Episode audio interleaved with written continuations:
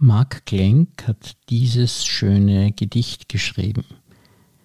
Ich spiele mit dem Gedanken, einen Drachen fliegen zu lassen, frei von der Erwartung, der Beste, der Schönste sein zu müssen, befreit von dem Gewicht der Welt, denn jeder, der mich sieht, wird von Lachen und Leichtigkeit erfüllt sein.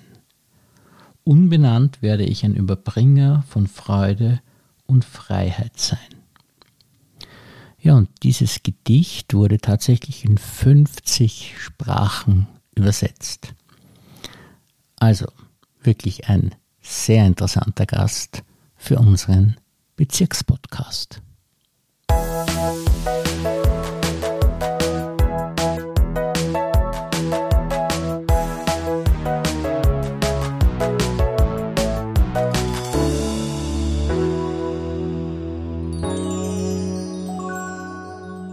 Herzlich willkommen, lieber Herr Klenk, und vielen Dank, dass Sie sich für uns Zeit genommen haben. Und vielen Dank für die Einladung. Super. Ja. ja, ich freue mich auch sehr, weil es ist wirklich schön, immer so interessante Leute kennenzulernen. Und Sie sind ein ganz besonders interessanter Mensch, weil Sie so viele unterschiedliche Dinge machen. Ein Herzensanliegen ist es in der Zeit ja dieses Projekt, das wirklich, von dem ich überhaupt noch nie sowas gehört habe, sowas passiert ist. Das ist Kite. Das ist dieses ja. Buch, das Sie jetzt gestaltet haben. Worum geht es denn da? Es geht um ein Gedicht. Das ist schon seltsam, nicht nur ein Gedicht. genau, jedes Wow, so ein großes Buch, was ist da drinnen? Ein Gedicht. Nein, aber es sind 50 verschiedene Versionen, so Sprachen oder Stimmen. Ja, so, ich meine, nicht nur, aber das, wenn man das so sehen könnte, so jedes Gedicht ist in einer Drachenform, wurde von vielen, vielen Leuten, so nicht von mir übersetzt, sagen wir so, sondern von circa 50 verschiedene andere Personen mitgeschrieben ähm, auch ein Supermaler aus Deutschland hat die ganze Bilder mitgemacht, ein Profi, der René. Ja, und zum. Könnten Sie vielleicht äh, das Englische mal vorlesen? Ja, ja? gerne. okay, so, hier geht's. Kite. I think I will go fly a kite. I won't have to be the best. I won't have to be the prettiest. I won't have to save the world. But the people who see me will be filled with joy. I will be a nameless donor of fun and freedom.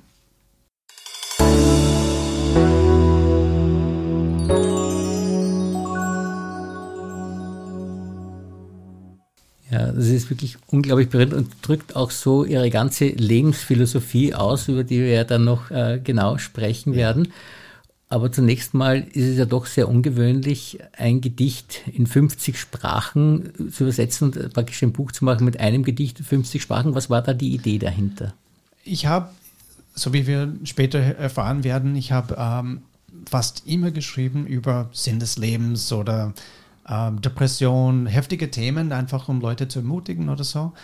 Und da habe ich selber einfach was gebraucht. Ich habe gesagt, ah, ich muss was Lockeres schreiben, ich muss mich entspannen. Dann habe ich daneben gedacht, ah, Drachen fliegen, super.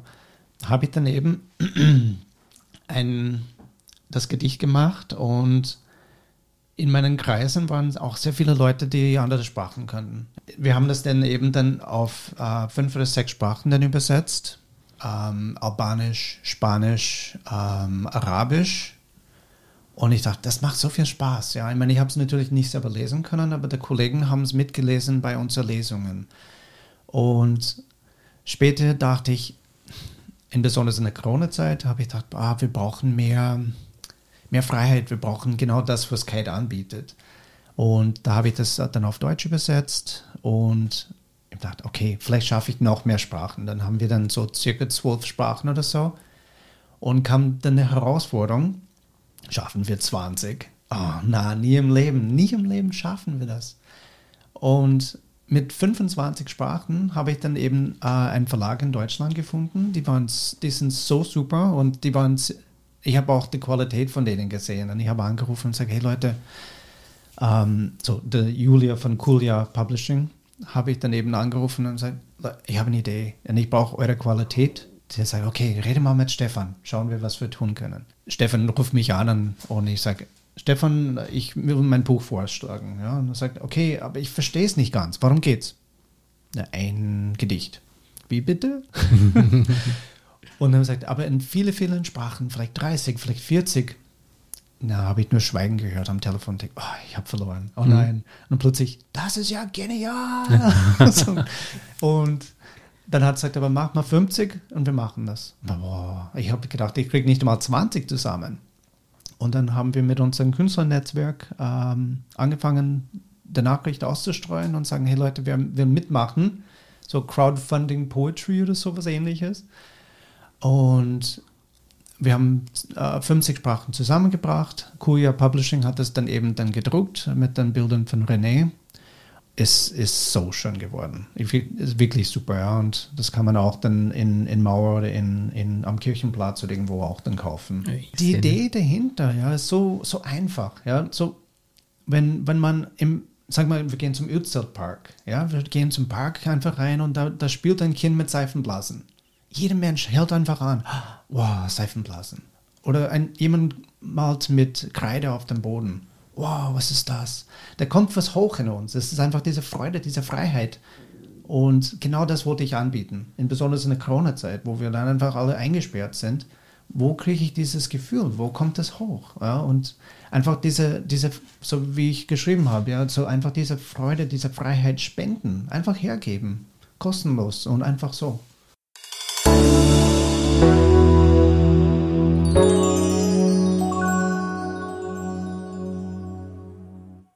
Das ist wirklich etwas, was man dringend brauchen kann momentan. Und mir kommt vor, dass es also ein, ein wesentliches Ziel ist von Ihnen, dass Sie mit Ihrer Kunst äh, die Menschen glücklich machen wollen. Genau, so das, das Thema war mir immer ein Anliegen. Ähm, Sinn des Lebens um, oder Menschen mit Depressionen oder schwer erziehbare Jugendlichen diese ganzen Themen sind mir so wichtig und ich glaube einfach, dass wir mit Kunst, also mit Literatur oder mit ähm, Filme oder mit Musik wirklich äh, Änderung bringen können. Ja, ich habe einfach gemerkt, wenn ich einen Film anschaue, ich meine nicht nur so 300 oder so ein Männerfilm oder etwas, wo zum Schluss ich will einfach einen Berg klettern, ich will die Welt erobern. Das war, dieser Film hat wirklich ähm, ausschlaggebende Kraft. Man sieht das auch, man sieht es ihnen an, dass es eine positive Ausstrahlung auch haben. Also es steckt in ihnen drinnen, was ja. sie an die Menschen weitergeben wollen. Das ist ja besonders schön. Und das hat einen sehr ernsten Hintergrund eigentlich, mhm. Äh, warum sie so äh, arbeiten jetzt in der Kunst, weil ja. sie ja in der Realität äh, als praktisch in ihrer Arbeit mit äh, schwer schwierigen Jugendlichen mhm diese Schattenseiten kennengelernt haben und sich dann genau. auch überlegt haben, wie kann man denen helfen. Können Sie mal kurz beschreiben, wie Sie mit den Jugendlichen gearbeitet haben und mhm. welche Ideen Sie dazu haben, wie man ihnen helfen könnte? Genau, in der Vergangenheit habe ich dann ähm, zehn Jahre oder länger dann mit schwer erziehbaren Jugendlichen gearbeitet. Ähm, wir haben oft, das war auch in meiner Zeit in Colorado, auch ein wenig hier in, in Österreich, äh, habe ich mit Kindern gearbeitet, die ähm, das zu Hause nicht leicht hatten, die vielleicht schwere Depressionen hatten. Ich habe sogar Kinder gehabt, die auf der Straße gelebt haben mit 13. So, wenn man das hat, was will ich dieser Person sagen? Ja, hey, komm, reiß dich zusammen. Nein, das funktioniert nicht. Ich muss an, irgendwie reinkommen in seinem Leben und sagen, wie darf ich dir helfen? Wie darf ich dich aufbauen? Ja, so wenn die ein Buch, wenn ich ein Buch lese, was mich motiviert, wow, ich will, ich will mein Leben ändern, ich will was tun. Aber wie kriege ich diesen Effekt jetzt bei einem Kind auf der Straße? Oder wenn ich dann auf den Donaukanal gehe und ich sehe ein paar Jugendlichen, die einfach ohne Hoffnung einfach herumsitzen und Bier trinken, was habe ich zu sagen? Was kann ich denen geben? Und das ist, was ich rausbekommen will. Und ich glaube, die Kunst ähm, bietet das an als Werkzeug. Und die Schwierigkeit ist natürlich jetzt, die Kunst zu den Kindern zu bringen, nicht? Also, so ist das. Ja. Aber da muss das einfach dann, diese Medien, die, man muss das einfach formen, äh, wie die das gern haben. Ja, so, wenn es ein App ist am Handy, wenn es ein, ein, ein Flugzettel ist, das in der Hand schwarz-weiß, wow, das schaut cool aus. Ja, so, was ist ihre Sprache der Liebe? Was brauchen die? Was erkennen die? Und das müssen wir einfach dann hingehen und dann schauen, okay, was brauchst du? Oder wie, wie wirst du das annehmen?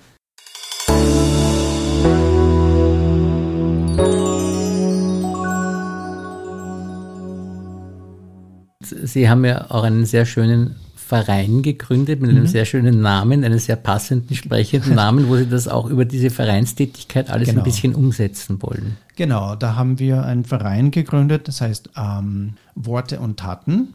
.at. wir sind ein Verein, wo wir Kunst ähm, als Werkzeug nehmen für karikative äh, Zwecke. Und wir versuchen äh, mit verschiedenen anderen Vereinen zusammenzuarbeiten.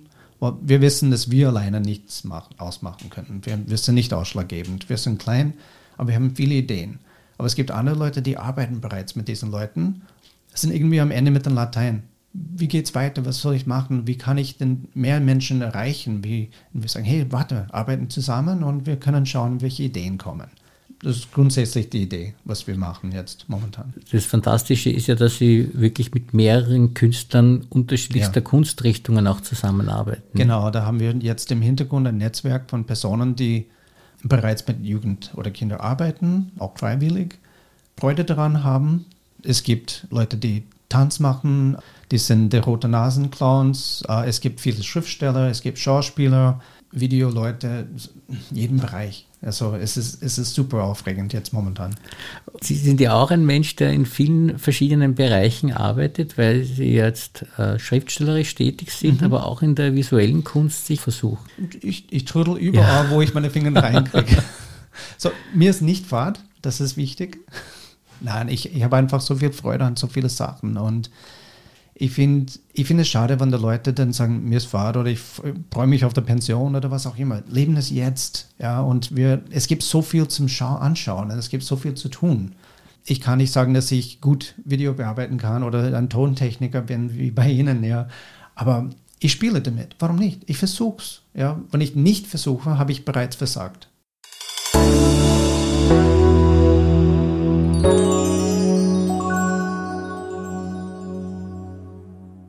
Das ist ja auch so eine Aussage ihres Gedichtes, dass man oder ihrer ganzen Philosophie, dass man sich so ein bisschen treiben lassen soll, also nicht genau. nur von den Pflichten sich einengen lassen sollen, sondern auch mal so richtig loslassen soll und dann kommen schöne Dinge heraus. Genau, und das ist die andere Seite davon, eben diese Freiheit, was wir gewinnen können und auch wo, wo ich als, als Mensch einfach lerne, also ich muss mich entspannen, es muss, ähm, es muss was anderes geben als nur Arbeit und einfach zu sagen, ich gewinne Freiheit, ich gewinne Lebensfreude, indem ich mich einfach manchmal einfach treiben lasse und meine Hobbys genieße oder einfach neue Sachen ausprobiere oder einfach für andere Menschen einfach was Schönes mache.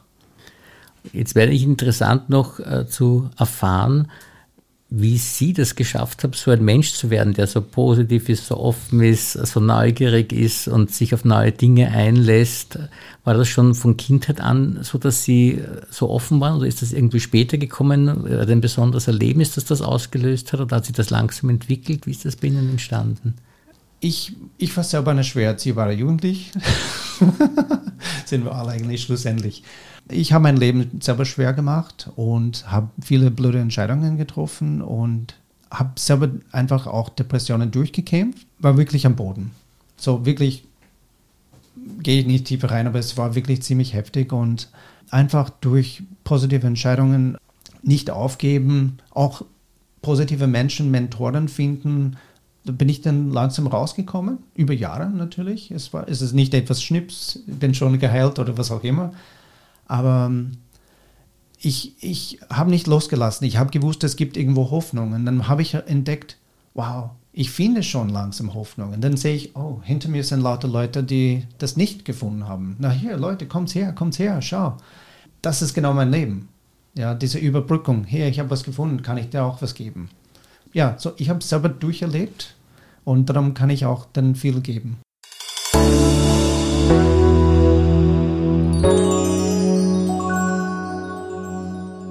Ja, das macht mich also wirklich total fassungslos, wenn ich sie sehe.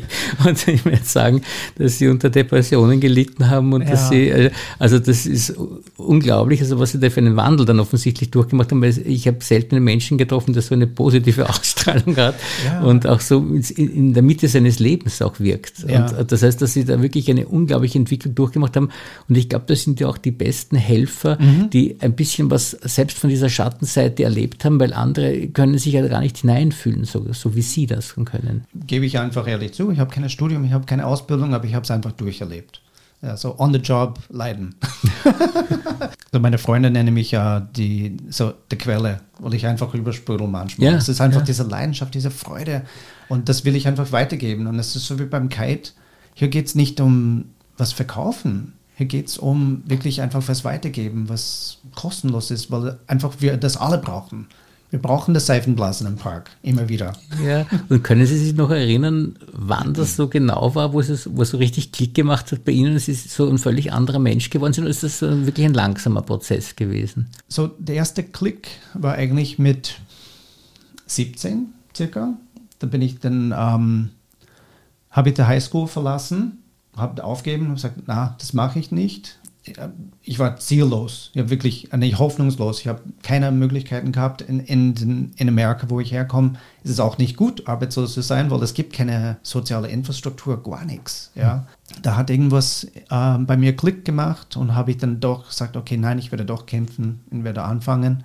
Ich kann nicht sagen, dass ich dann super glücklich war oder irgendwas nach dem, aber ich habe einfach gewusst, es geht voran und habe angefangen, eben Leute das weiterzugeben. Da bin ich dann sozusagen reingerutscht in die Kinder- und Jugendarbeit dort und habe eben diese Leidenschaft bekommen, dass ich Menschen weiterhelfe.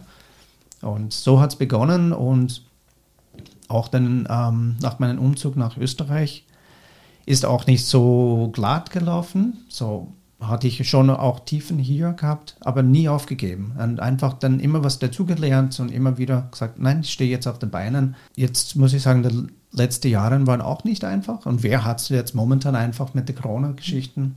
Aber ich kann nicht jammern. Ich, mir geht es wirklich gut und ich freue mich einfach. Das merkt man. Also Sie haben jetzt gesagt, dass Sie durch diese Sozialarbeit äh, ein Wendepunkt waren im Leben. Wann ist eigentlich die Kunst in Ihr Leben getreten, wo Sie dann, das muss ja noch einmal so ein Ansporn gewesen sein zum Glücklichsein, wenn Sie dann gesehen haben, da mache ich was, das gelingt mir, anderen gefällt das oder so. Wann hat denn das begonnen? Kunst und Literatur, auch Lyrik, es war immer ein Teil meines Lebens. Immer, also, immer. Also auch also, in der depressiven Phase. Mit drei habe ich angefangen, Buchstaben nachzumalen. Ja, also ich habe in der Volksschule habe ich ein Gedicht geschrieben. Der Lehrer hat gesagt, okay, gib zu, von wem hast du es gestohlen? also, wie bitte? Mr. Miller, ich war das nicht. Nein, es war wirklich so. Ich habe das im, im Auto geschrieben, auf, auf dem Weg zu meiner Oma, am Montag wieder abgegeben und der war so beeindruckt, dass er sagt, na, das gibt's einfach nicht. Geh, mach weiter. Und das war für mich eine Ermutigung. Und dann später in der Schule habe ich dann eben Englischlehrer gehabt, die mich auch dann ermutigt haben und eine Kunstlehrerin, die gesagt hat, du hast was, mach was damit. Großartig. Und das war für mich immer diese Hobby, ein bisschen was, was ich immer wieder getan habe, wo ich Zeit gefunden habe. Jetzt habe ich einfach gesehen, man soll sein Leben nicht trennen. Es gibt keine Arbeit und ein Hobby und verschiedene Sachen, sondern ich lasse es einfach fließen, ja. Kite. Kite.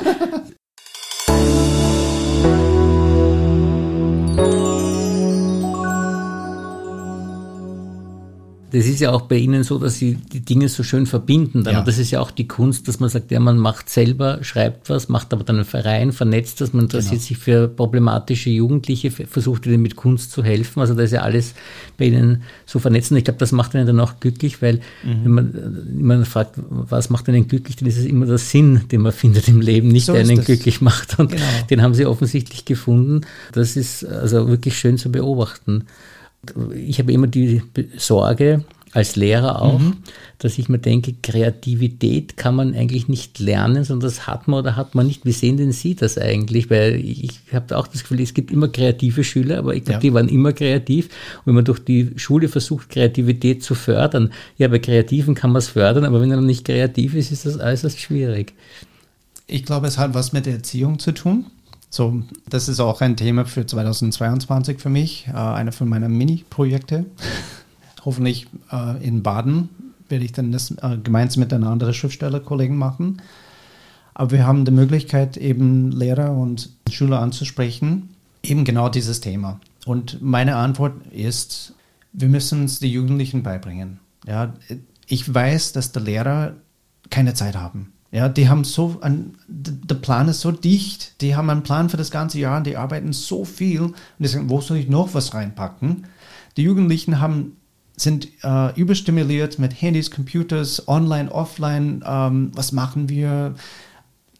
Schule, es gibt neue Herausforderungen, es gibt einen Überfluss an, an, Informationen, die haben einfach keine emotionelle Kapazität mehr oder, oder Zeit, äh, dass die ein Gedicht lesen oder selber was malen oder nein, meine App macht das für mich.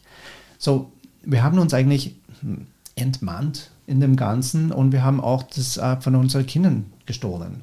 Ja, und wir müssen irgendwie einen Weg finden, in die Erziehung das wieder reinzubringen. Wenn die Eltern nicht etwas nicht weitergeben, ja, egal ob es Liebe ist oder, oder was auch immer, aber die geben keine Kunst weiter. Ja, lies ein gutes Buch, geh mal mit mir ins Theater, probieren wir einmal ein Oper.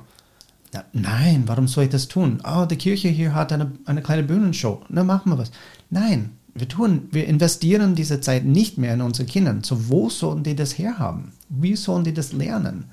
Das wollen wir dann eben die, die Lehrer ermutigen. Wir wollen auch die Jugendlichen ermutigen und sagen, verliere das nicht. Ja, das ist wertvoll. Und genau Kunst ist ein Werkzeug, was uns in den Heilungsprozess hilft. Das ist so schade, dass wir einfach keine Zeit sozusagen mehr dafür haben in der Schule oder im Leben oder in der Familie. So, wir müssen es wieder irgendwo einspritzen.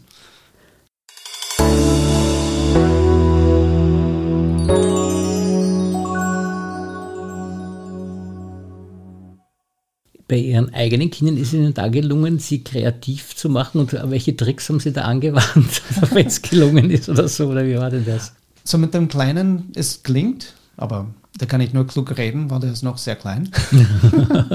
bei den Älteren, meine Tochter ist sehr begabt, die kann sehr gut zeichnen. Da möchte ich sie einfach dann ermutigen, immer wieder mit einem Buch oder einfach ein bisschen Zeit oder wenn sie endlich Zeit nimmt dafür, dass sie mir zeigt und ich sage, boah, das ist wirklich gut. Ja, weiter so. Ich kann nicht, ich kann niemand auf den Schoß sitzen und mach jetzt. Ja. Und auch wenn sie sagen, ich will nicht zeichnen, okay, aber sag mir, was wirst du? Ja, und äh, da hat mein, mein ältester Sohn auch entdeckt, als Teenager sozusagen, ich mag Fotografie. Ich, mag, ich liebe es, Fotos zu machen. Super. Ab sofort Kamera gekauft und habe gesagt, jetzt geh raus, entwickel dich, ja, und das war für, ist für ihn ein Platz, wo er endlich mal wirklich so viel Freude finden kann. Das, das liebe ich. Also das Geheimnis ist praktisch, dass man versucht, äh, das, was in den Kindern schon drinnen steckt, äh, zu fördern, aber ja. nicht irgendwas hineinzustecken, was vielleicht gar nicht drinnen ist, also genau. wenn es um die Kreativität genau. geht. Ich finde, das ist auch dann, so wie Sie am Anfang gesagt haben, so, okay, wenn die das nicht haben, nein, jedes Kind ist kreativ. Wir sind alle kreativ. Wir haben es einfach verlernt oder wir haben es nie bekommen, weil niemand uns das weitergibt. Ja, das ist eine große Grundfrage. Also das, äh, viele haben diese Meinung wie Sie, dass sie sagen, ja, das steckt in den Kindern drinnen. Ich bin mir da nicht so sicher, weil ich eben doch auch viele Kinder sehe, ich denke, ist, aber vielleicht ist es auch wirklich nur so verschüttet und man findet es nicht mehr. Und dann ist es Wärste, vielleicht gibt es manche Lehrer, die es wecken könnten. Mhm. Und äh, es ist immer mein Problem als Lehrer, jetzt schon als 36 Jahre, ist es immer sagen, habe ich, bin ich da gescheitert, weil ich da nicht kreativ geworden ist oder, oder war es nicht möglich, weil die Kreativität nicht in drinnen war. Nicht? Das ist so mein altes Problem, das ich mich schon seit Jahren frage. Mhm. Aber wenn Sie wieder sagen, ja, es steckt in jedem Kind drinnen, ja. dann muss ich die Schuld bei mir suchen. Ja. Nein, nein, nein, weil das, ich, meine, ich finde, die Lehrer sind von Haus aus überfordert. das ist ja immer gern, ja. So, Nein, wir, wir, erwarten viel zu viel und wir, es wird immer weniger Zeit geben und mehr Erwartungen. Aber gleichzeitig, wer sagt, dass sein Kind nicht kreativ ist? Wenn, was ist, wenn seine Kreativität in Mathe rauskommt oder in Physik? Ja, Einstein ja, oder Hawkins. Ja, oder was ist, wenn es denn in Kunst rauskommt? Dann haben wir der nächste Van Gogh mit zwei Ohren. Ja, hoffentlich. ja. Ja, diese positive Einstellung, die werde ich mir mitnehmen.